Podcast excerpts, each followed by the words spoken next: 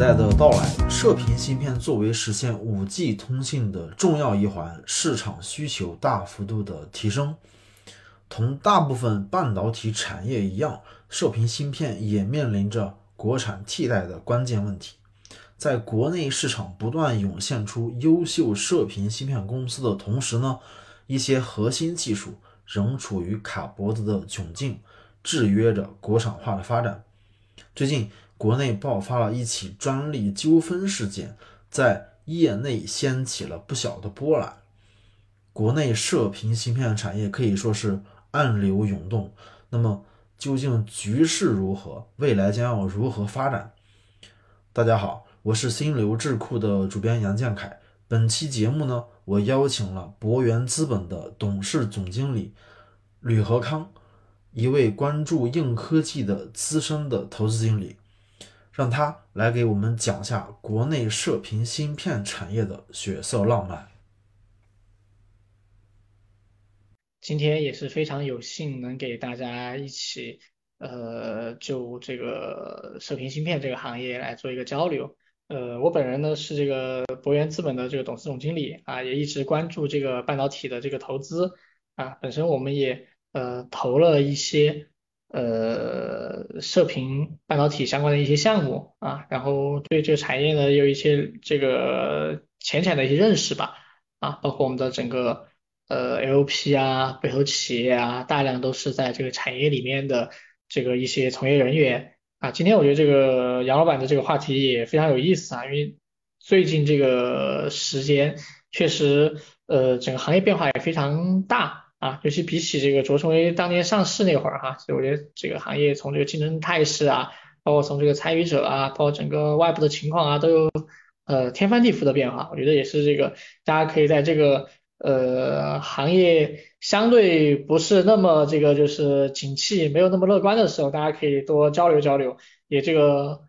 互相提升一下信心呗啊。我们就先从第一部分开始，呃，国内射频产业它是如何起来的？那一个绕不开的企业就是卓胜威。卓胜威的这个时点呢，是给整个行业的这个从业者。包括这个就是这个外部的这个投资人，包括对整个产业界吧，也都是一个呃极大的一个信心提振。那大家这个觉得这个事儿还能继续干下去啊，并且未来这个还有前途啊，因为实际上在这个呃一八一九年，我觉得我们经常讲这个一九年才是中国这个射频芯片企业真正的元年啊，因为在那个时候才是真正因为。在一八年、一九年，这个就是美国对中兴、华为的这个这个两次非常这个重要的这个制裁，让整个行业感受到了呃供应链本土化的重要性啊，以及这个让大家充分认识到了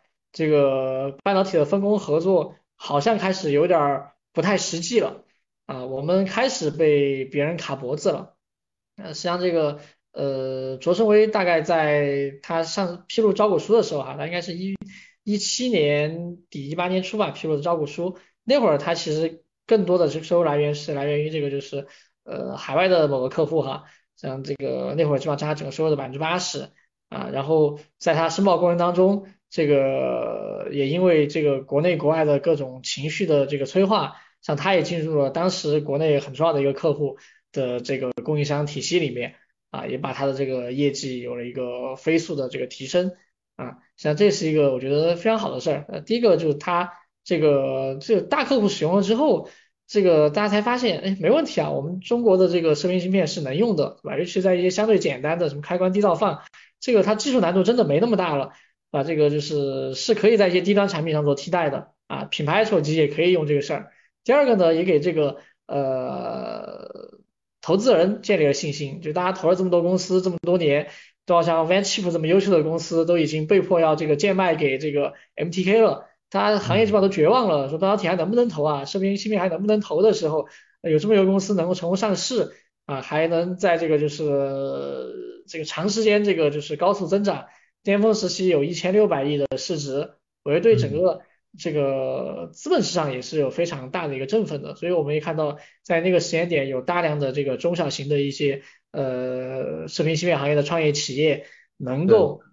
这个拿到很多的融资，我觉得也得益于这个卓胜威这么一个这个标杆案例哈，啊，所以这是一个这个，我觉得卓胜威在这个点上其实是真正意义上是这个推动了这个行业的这个快速发展的。我最近听说的一个案例夸张到什么程度呢？就是说可以拿着这个射频芯片的仿真结果去拿这个投资。嗯，我觉得这个就是这个杨老板您刚刚讲的，它其实是一个阶段的问题，因为本身这个呃，就我们过去投半导体啊，尤其是在投这种这个射频芯片的时候，我们通常还是希望企业。这个留过片有产品有一些指标的，因为这个射频芯片整个投资哈，就是它投片的这个投入不是特别大，做化合物的这个这个就流片的费用，就你如果只留个 MPW 的话，这个也就是这个几十万人民币就可以搞定的事儿啊，所以通常来看，我们希望它有结果。这个因为这个模拟芯片的这种仿真哈，就你刚讲的仿真这个数据啊，它和最后的这个实际数据可能会差距比较大啊，因为它本身这个它这个仿真的这个。准确性不是那么高啊，所以在这个就是呃，我觉得在那个时间点上呢，就是有这样的事儿，说明这个阶段这个进一步前移了啊，就大家已经看到有些团队只是回国创业，啥都还没有，就愿意支持他来创业了，进一步降低了这个就是创业的这个门槛和成本啊，这个事儿呢，我觉得这个有好有坏，但我觉得好更多。但是我觉得呃，我在那个时间点上听到更更这个就是。呃，觉得不太可思议的是，呃，有一些这个项目它明显的有这个很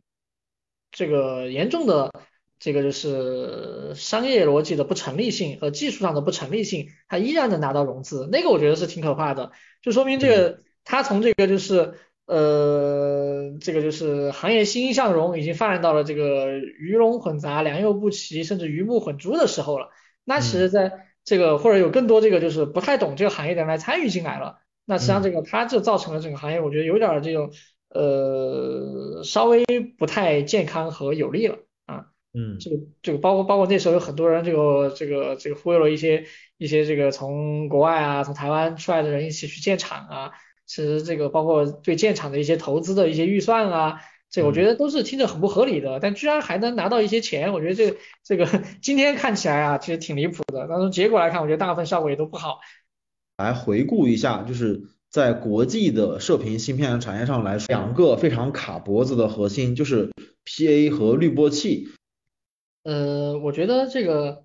呃，您刚刚讲的这个就两个比较重要的东西啊，我觉得还不能说都是卡脖子，就是在这个 PA 和这个滤波器。它肯定是射频芯片里面这个从成本占比、市场规模来看最大的两个东西，但是它目前在中国的这个呃态势还是有区别。我觉得就是经过刚刚这个就是从 R D A 回来的这帮人创业，到这个卓胜威的这个上市啊，呃，到今天来看，我觉得在中国在 P A 这个事情上哈啊，基本上我觉得和这个就是呃全世界在呃，主流的这些这些这些这个视频芯片厂商啊，像 Skyworks 啊，像这个就是 Marata 这些，基本在同一水平线上了。嗯，可能在这个五 G PA 的这个最开始出来的时候，我们还没在一个水平线上，到今天是接近一个水平了。因为五 G PA 的这个标准是他们是这个 Sky 是 Cover 他定的，所以你是一个 follower 啊，对吧？你还在这个学它，但这个在新的这个标准下，其实大家在同步的在做研发了。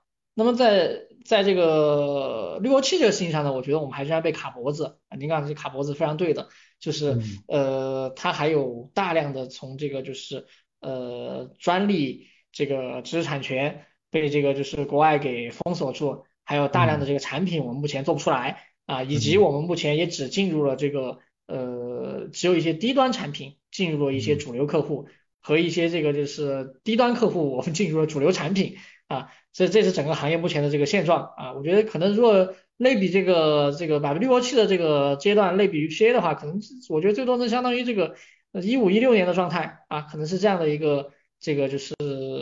这个阶段吧。OK，对这些射频巨头他们成长起来，你觉得呃核心的它有几条可以总结出来呢？呃，我觉得哈，像这个。呃，如果我们来看国外巨头的成长的话，实际上它逃不过一个话题哈，就是做并购整合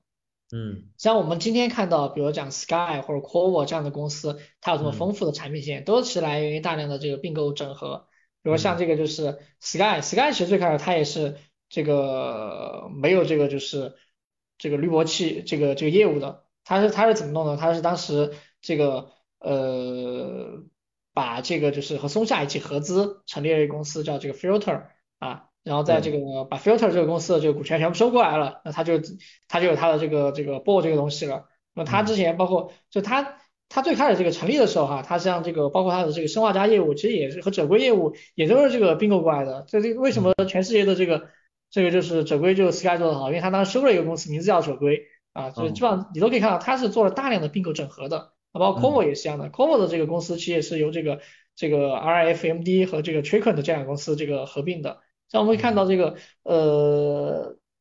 老外这些公司啊，它能形成这么丰富的产品，这么丰富的嗯客户，以及形成了这么集中的一个行业的这个态势啊，都是因为这个大家这个就是强强联合啊，共同成就了这个行业啊。我觉得这其实对，我，我觉得对我们国内还是的一个发展是挺有启发的。就一个人、一个公司、一个团队想把所有事儿做完是挺难嗯的啊。哪怕嗯老外这些公司，你像 Sky 这个 Sky 应该是它的这个前身应该是在一九六二年就成立了啊，嗯 这个就它就这么成立这么长时间的公司啊，它实际上要把产品做全，也得靠这个做并购整合。何况我们今天这些国内的视频公司，即便时间长，也就是十来年的时间。，OK。好，对，那其实总结下来的话，就是说，呃，首先，我觉得可能说就是刚才李总他没有没有展开说的一点，就是说，首先那些呃企业在并购之前，他们是在某一个方面做的特别好的，他们首先是把自己原来擅长的某个方面给做的特别特别的精而专了，特别的有竞争力了。OK，那么他们之后再去并购的话，呃，其实他们不是一个相互削弱的状态，而是一个相互弥补，然后不断变得强大的这么一个状态。对，这那因为你只有这样的话，你的并购才不会呃，才才不会最后搞的一个一败涂地。对，这这这个是我这这个是我这个补充的一一个一个不太成熟的想法啊。在今年的这个呃专利战之前呢，已经有一个比专利的 case，就是和诺斯有关了。这个案子在当年是引发了这个呃是引发了一个很大的反响的议案。啊，这个诺斯这个事儿，我觉得确实还是，呃，就是今天今天来看哈，还是一个非常可惜嗯的一个事儿。当然，我觉得站嗯在这个民族情节上来讲，确实这个非常的为张浩鸣不平嗯，啊，非常为张浩鸣不平。我觉得这是在民族情节上来讲啊，但是，这个呃，从就是美国披露的这个信息来看。我觉得，呃，美国人做这个事儿呢，在他的角度来讲，他的这个呃证据链也是非常齐全的啊。我之前看过这个，就是呃圣何塞他那个法庭哈，就是在这个呃判决这个就是张浩这个有罪的时候，他这个拿到的一些这个呃证据，其实从证据来看，确实是呃有大量的这个这个邮件、电话。啊，来表明了确实这个张浩在那个时候，他他们这个团队啊，是从 Avago 这个公司呃拿取了一些现成的这个资料啊来使用的啊，嗯这个我觉得是呃基本上是一个实锤啊，然后同时呢，这个事情的这个敏感性我觉得比较高的原因哈，是当时可能在那个实验上哈，他们这个团队对这种呃美国人。对这种专利的这种保护性的这种认识还没有那么强，他们当时这个把这个技术拿回来之后，用在了一部分这个这个特殊领域上，或者宣称他用在了一部分特殊领域上，这个其实，是被他以前在 Avago 的这个这个就是以前的领导是得知了，他们这个事情的这个严重性就提高了，因为 Avago 其实在美国也有大量的这个军品业务啊，这个就是所以所以这个事情它就比较复杂了，就从一个这个。一个纯粹的商业性行为带带到了带有一些政治意味在里面了，所以也是引得最后呃这个事件的处理这么的恶性啊，所以我觉得嗯。这其实对我觉得对今天我们的很多后来者这些创业的这个这些国内的这些同行来讲，是一个很大的一个呃警示和启示吧。我觉得在这种呃核心的这个技术和专利上，啊，它是需要呃做一定的保护和要处理的尽量的干净的啊，嗯，因为最终大家是面向的是一个国际化的这个市场啊，你最终是要接受这个就是所有人的这个这个对审视的，那么这个时候你你你做了什么？啊？大家都是要心里会这个要有数才行。啊。我在这一点上，我觉得呃像这个中微半导体啊，我觉得它其实是做的这个比较好一点的。这个像像这个就是这个尹总他从这个就是英才回来的时候，像是做了充足的准备，就是你像他这么高级别人回来，他也并没有。这个就是从英才那里去抄什么东西，一来就把他的这个所有东西都是处理的比较干净的。我觉得这这是呃大家更应该去这个这个去学习的一个方向吧。然后去做射频的话，究竟是做呃 IDM？IDM 的意思就是说你是要把这个设计、制造、封测都一块儿搞了，还是说哎我就只是做纯粹的呃代工制造？呃，对，我觉得这是一个这个。这个我觉得 只要一提出来哈，大家都会这个非常的呃这个感兴趣的话题，或者说立场会非常鲜明的一个话题，就跟这个就是你到底是吃这个这个就甜豆腐脑还是咸豆腐脑，是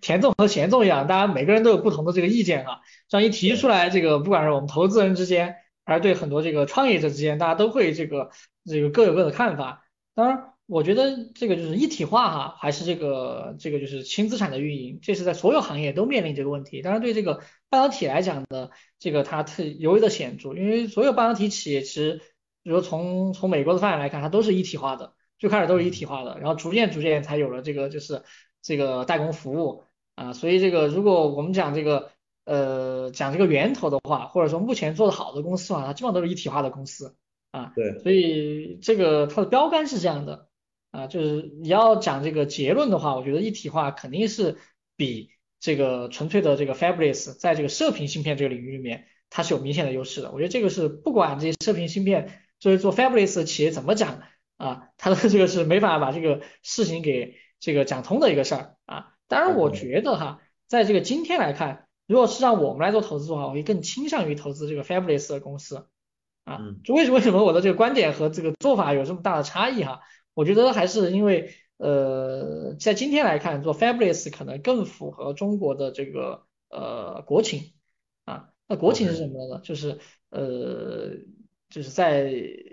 现实的状态下，你要凑齐在每个方向都顶尖的人才太困难了。就在这个就是呃，对芯片的设计仿真，对这个今天的制造加工，对道道工序，对产物的管理。啊，对这个就是封装的这个理解都非常专业的人，我觉得几乎不太可能，它只存在于一个呃理想的情况下啊，或者只存在于这个就是发展了呃五六十年的美国的那个那个体系里面才会有，在中国也已经做不到啊。在做不到的情况下，如果强行要做这个事儿，呃，更大程度上的这个出现的结果就是，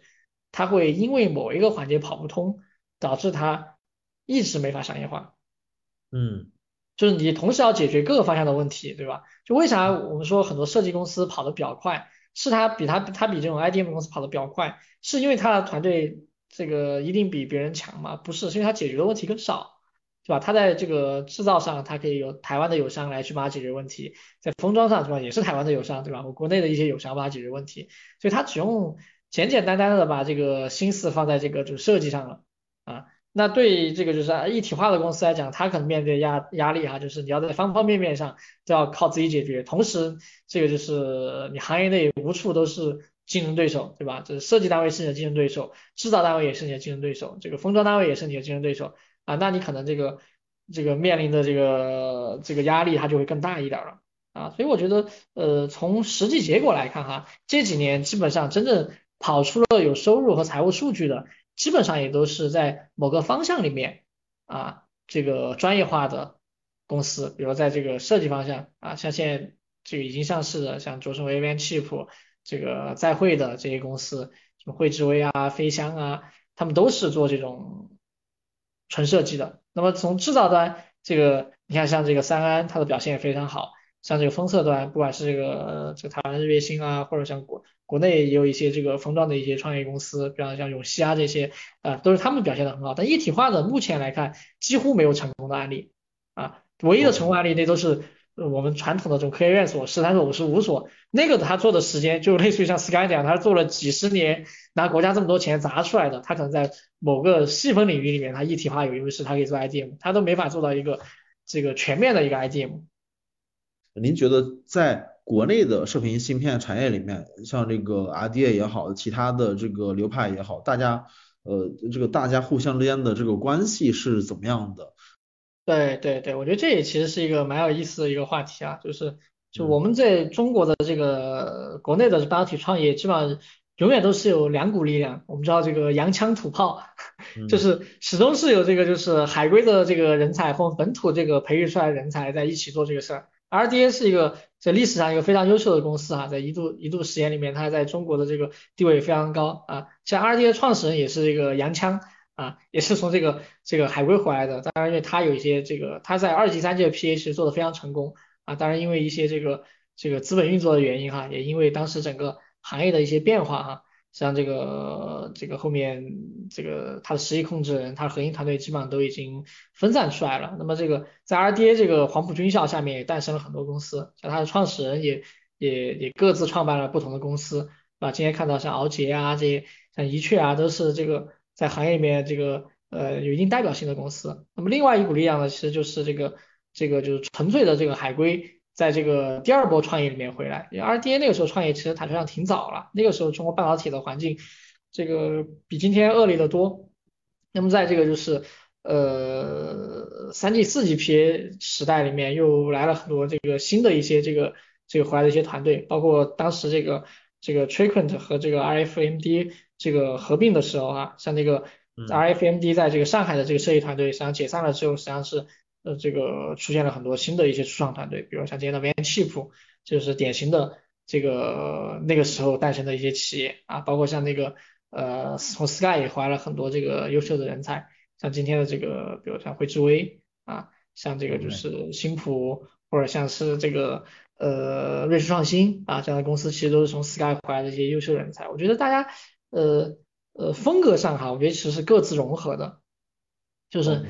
就是洋枪 要学土炮，土炮也在学洋枪啊。就是我觉得海归回来的人才，我觉得他这个高举高大哈，他在这个这个就是这个视野上还更开阔。当然，在这个海归创业的这个团队呢，通常他的这个呃个人的这个方向呢，都会专一在某一个方向啊。就尤其在我们过往回来创业的这个人群当中，因为也大家也都会面临到一些这个华人的这个 glass ceiling 哈。所以很难说你就完完全全负责整个团队，所以大家可能都是在某个专业方向里面这个很优秀，所以他对团队要求就比较高了，就你必须要补充到一帮专业的团队才能把事儿做好。那么国内的这个团队的特点呢，通常就是样样都懂，对吧？因为那个时候大家创业都不容易，就是这个啥啥事儿你都要搞明白一点，这个时候才能做下去。当然可能在某个方向里面你的专精程度就要相对差一点，因为在一些原创性的。一些这理论性的东西上，可能初期的投入不会那么多啊，所以这块呢也是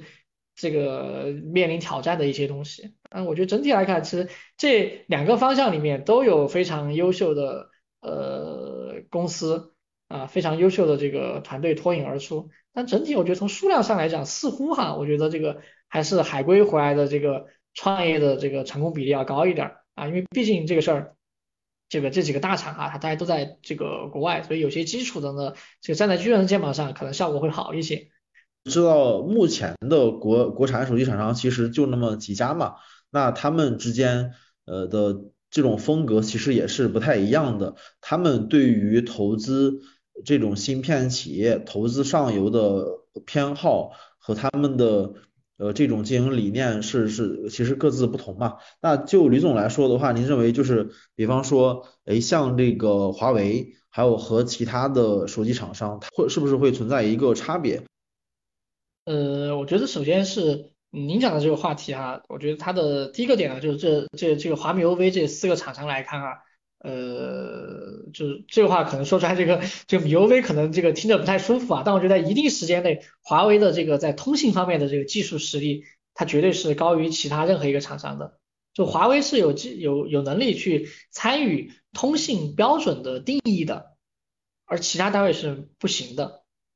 啊，所以这意味着什么呢？就是呃米欧 v。在这个射频芯片或者射频标准的这个呃参与度，它要低一些，所以它在一定时间内，它只能接受这个呃你的供应商给你的这个方案来做这个产品，而华为呢，它有一些自己的理解。啊，所以我觉得华为的这个投资在很长一度时间里面，它的这个呃战略性呃会比米 U V 更强一点儿，嗯。就就或者某种意义上，它会显得更霸道一些，就是它的这个这个就是对被投企业从这个产业的协同性上，从要求上都更高一点。我这个时候我就我就不讲这个就是某一家是哪家企业了哈，就是曾经某个手机厂商他投了这个某家这个就是做射频芯片的企业，他明确的给他说，虽然我投了你，就是我很想支持你，但是在呃这一代的五 GPA 我只会用老外的。哦，下一代我也用他的，再下一代我会给你机会。那再下一代得等到几年时间呢？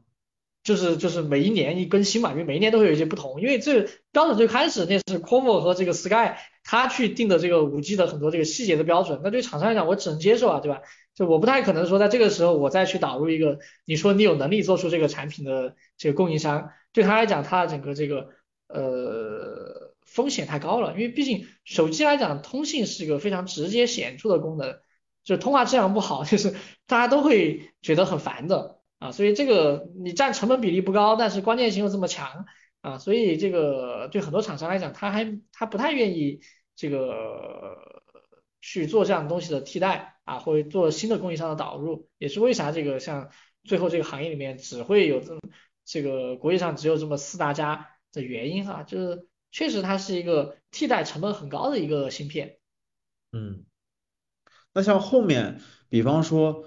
我们也知道嘛，就是因为一些众所周知的原因，华为的手机的市场份额，呃，其实，呃，其实是在急剧的、急剧的减小嘛。那像在这种市场状况下面，比比方说，尤其在最近，我看到一个数据，就是说，vivo 它的。市场份额增长的挺快的，感觉它好像跑到了前面。那像在这种市场结构变化的情况下面，这种四家厂商，它对于射频芯片厂商的关系会不会发生一点变化？对，嗯，我觉得哈，这个呃，这个当然只代表个人意见哈，就从今天来看，这个因为嗯，你刚刚讲的华为哈，因为它的各种原因哈，它这个。呃，确实在市场份额上有了明显的这个衰退，呃，但剩下几家我觉得在这个制造属性上比起华为来讲要弱很多，因为华为是做通信起家的，它对通信制造有着非常强的这个就是呃敏感性啊，但是对这个就是呃剩下几家来看啊，他们对制造的要求没有那么高，所以他们更多在这个点上。还是表现出来这是一个比较平和的状态，就是因为他自己不做芯片嘛，他不像这个海思，你可能自己就要做一部分这个射频芯片，所以就是他对里面的这个产业的这种合作关系要求更严格。像现在呢，我觉得就是基本上国产手机厂商就是呃第一个态度肯定是愿意支持，也这个持续的在培养，同时呢这个因为大家都更多的把精力放在手机本身以及去做里面的主芯片。啊，或者说一些数字类的芯片，基本上这个像这个射频芯片来看，都还是比较这个呃，更多在支持国内的这些这些企业吧。我觉得还是一个目前来看是一个相对比较良好的一个生态。您觉得像这个维杰上市，它对于整个射频芯片行业的影响大概是怎么样的？对，呃，我觉得从 Vanchip 的上市啊，它有。呃，几个非常正面的一个促进作用吧，因为在 Vanchip 之前，那么这个中国做射频芯片上市的，就靠射频芯片业务上市的唯一的公司就是卓胜微啊，实际上这个 VanChip 的上市给大家看了一条新的路径，因为其实看到当时 VanChip 的整个这个财务情况是比较差的，它整个这个就是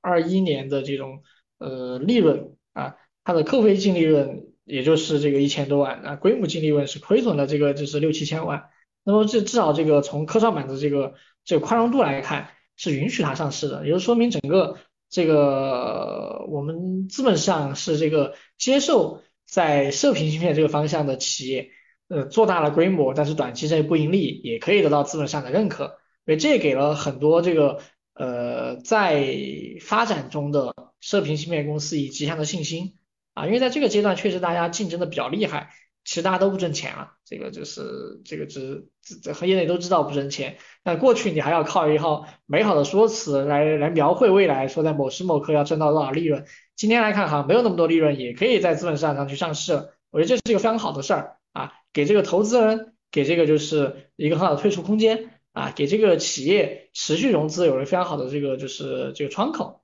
啊。当然，这个就是 Matchip 上市之后，它的整个市值呢，我觉得呃也让大家稍微有一点点这个小失望哈，就是它上市就破发嘛，当天就破发。啊，大家好像没有没有想到，因为 v a n c h i p 肯定是在四 G PA 或者整个 PA 哈，也不能说四 G PA，在整个这个中国的这个手机 PA 上面，这个都是做的非常成功的一家公司，非常领先的一家公司。它最后发现这个估值好像没有大家想象那么高啊，那个时候可能有些这个这个投资人或者资本上还觉得这是短期的一个估值的一个错杀，但是从这个这么上市到今天的表现来看，它是持续的显得比较低迷哈啊，这个到现在可能就。基本上又比当时又可能跌了，跌了一个百分之四五十了啊！实际上我觉得今天，因为它赶上了整个消费电子的一个下滑，手机从十五亿部跌到今天可能就十二亿部的一个出货量，那实际上对整个行业来讲是一个重创啊！它本质的原因可能是既有这个就是宏观上疫情和经济的不景气，也有这个基础上这个五 G 手机呃它的新功能不够多啊带来的这种就是大家对换机的消费意愿的。降低啊，所以我觉得这个在这个前提下，不管不光是 VanChip 的估估值看的低啊，包括像卓胜威也从巅峰时候的一千六百亿跌到现在可能就四五百亿的市值吧。啊，我觉得对整个行业来看最大的影响就是，呃，好的是流通性看起来进一步增强，缺点就是这个价格就对很多投资人来看，就估值是显著的增高了。啊，我也不讲是哪个企业哈，反正是这不光是一家企业。很多企业今年融资的估值比去年几乎没有增长，原因就是因为，对吧？你去年你说你值这个十分之一个这个就是啊这个 VanChip，那会儿 VanChip 是这个这个两三三百亿市值，那你三十个亿，今天你还说值它十分之一，它就一百五十亿、一百六十亿了，那你就只值十五六个亿了，对吧？你说这个估值体系都已经破灭了。你觉得在这么一个市场状况下面，它？还有希望就是做一些转型的动作吗？呃，对，我觉得这个就是杨老板您讲的这个哈，其实也是这个呃，我觉得国内这些射频芯片的公司的持续的一个增长点，就因为今天是在行业下滑的时候啊，所以大家都比较悲观。但是这个芯片它归根到底是个制造业，只要是制造业都有周期。那么通常我们看，在这个周期底部，在寒冬时候能够活下来的企业。往往是下一个周期里面这个反弹的最猛的企业啊，实际上我觉得今天的这个这些已上市的公司，包括拟上市的公司，依然只做了射频的一小块儿啊，比如卓胜威，虽然它把开关低噪放和一些接收的这个这个模组，还有一些这个 R 叉滤波器做的不错啊，当然这也只是这个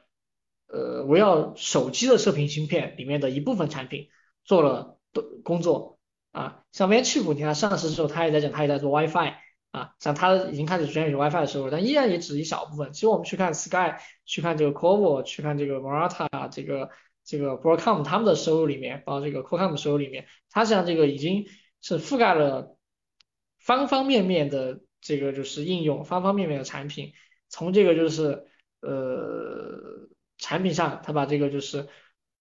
这个单独的这个功放、低噪放、开关、滤波器都做全了，啊，模组也做全了。从应用的这个范围上来讲，在手机、物联网、基站啊，这个就是军工啊，各个方向它也都有这个技术的这个积累啊，是一个比较全面的一个状态。我觉得这个其实是呃国内的公司，我觉得在寒冬时期更应该去修炼的啊。我觉得这个呃最终最终啊，这个行业它肯定是会这个面临洗牌的。啊，就是今天虽然这个资本让大家又这个就是让这个洗牌钱又这个就是延后了，但这个肯定大家要持续的做整合。那么这里面就是在单个刚杨老板你讲的在单单个产品上做的好的公司，那么它的这个就是呃去整合能力就更强啊，那么它就更有这个价值去去去和其他人去合作啊。我觉得这个其实是呃这个点上很重要的一个事情了。呃，有没有？可能说它正在酝酿一些并购的动作，有一些企业可能说它就要它就要被那些强的给吞掉了，对。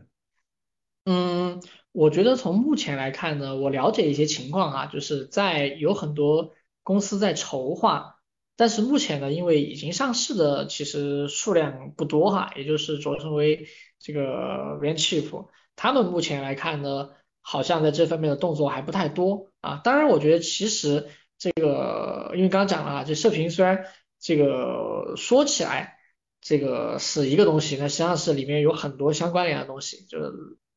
就产品做细了有无数种，实际上有很多东西是目前来看还没有人做得好的。举个例子，比如说像这个手机里面的这个 WiFi 啊，那么你去拆开来看，基本上还是这个 N 叉 P 的。啊，实际上这个不是那几家公司，是 N 叉 P 的这么一个这个 WiFi 的一个视频芯片，目前来看国内没有太多人做得好啊。再举个例子，比如说像那个就是呃像这个 PA 的那个驱动的这个电源啊，那颗 DC-DC 啊，目前来看呃基本上大家还只能用依赖 Qorvo 的，国内我了解有初创公司在做，但是产品非常非常好的也还不多啊。就这些公司这些类似的这种产品，我觉得。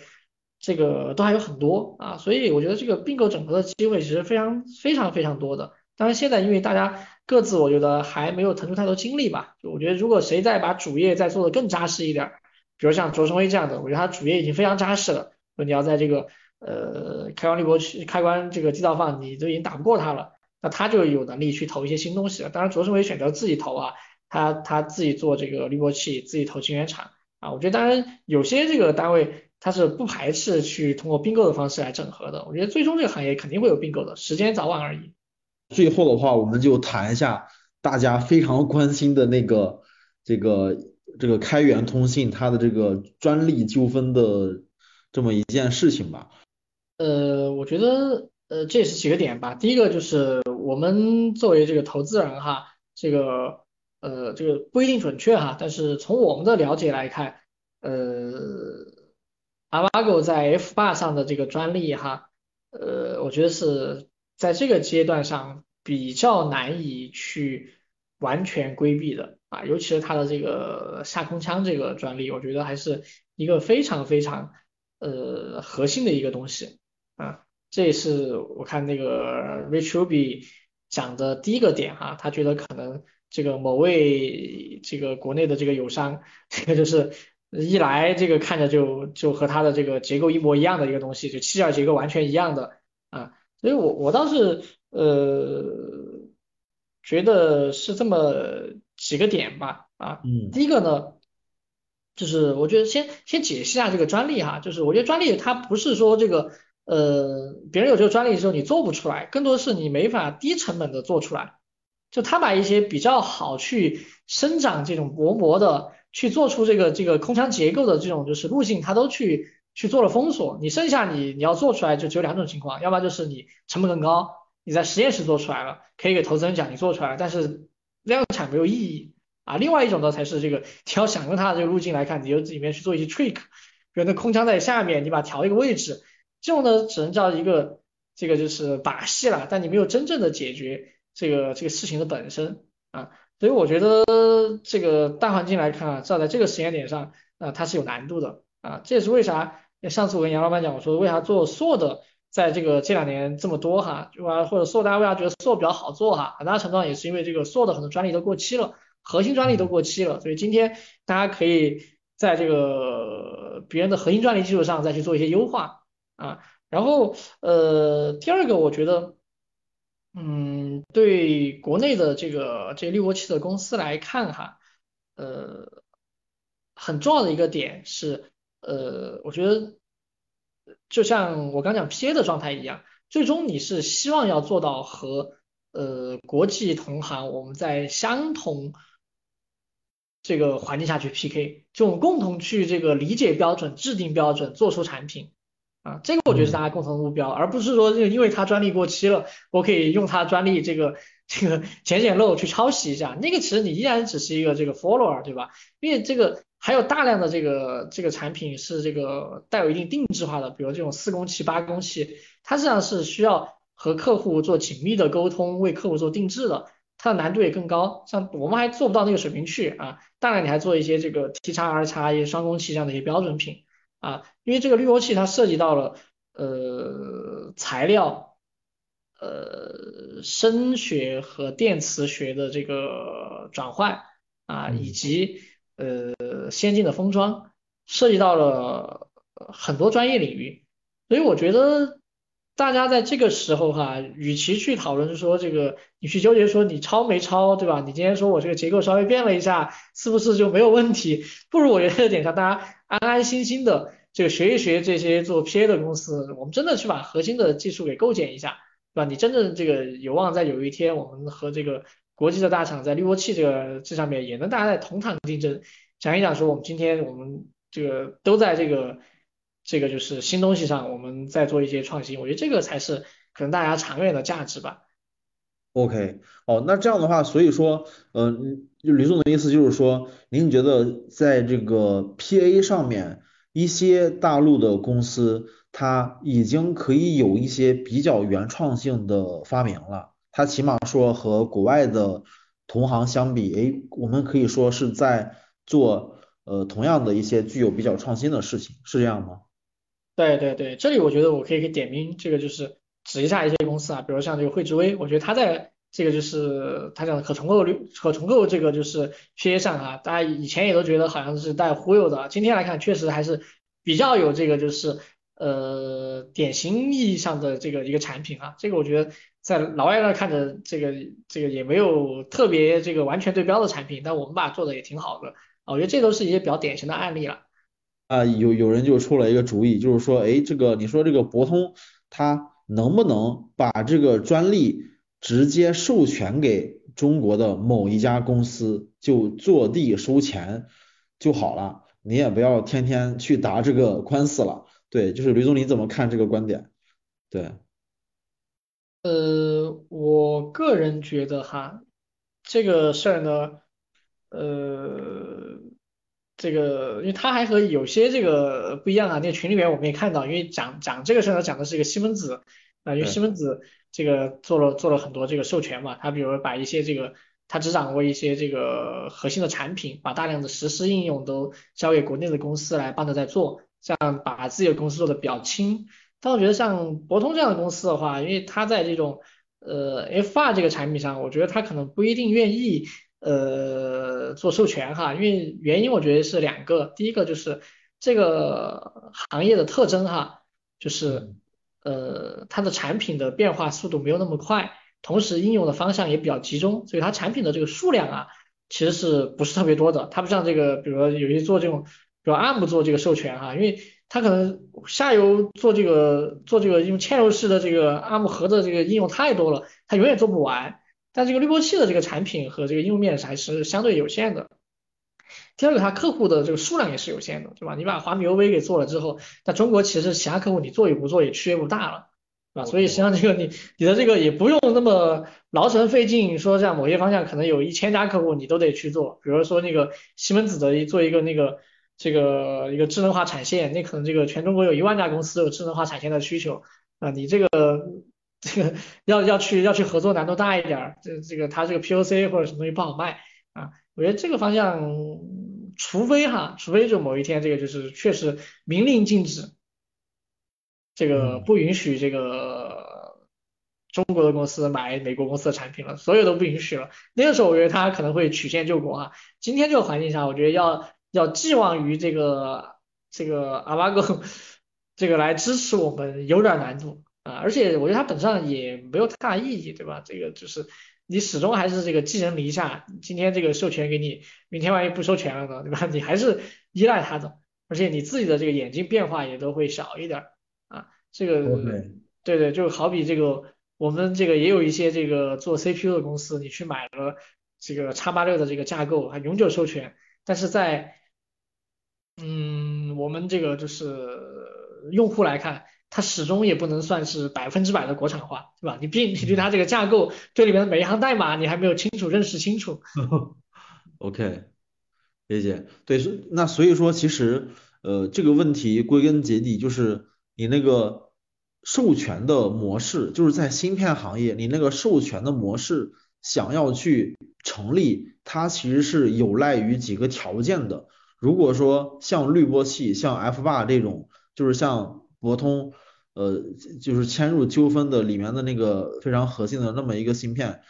也就是说，因为它的产品形态和它的下游客户实在是屈指可数，它的集中度特别高，因而就不适用于它其实就不适用于像 ARM 那种特别分散的、特别长尾的市场。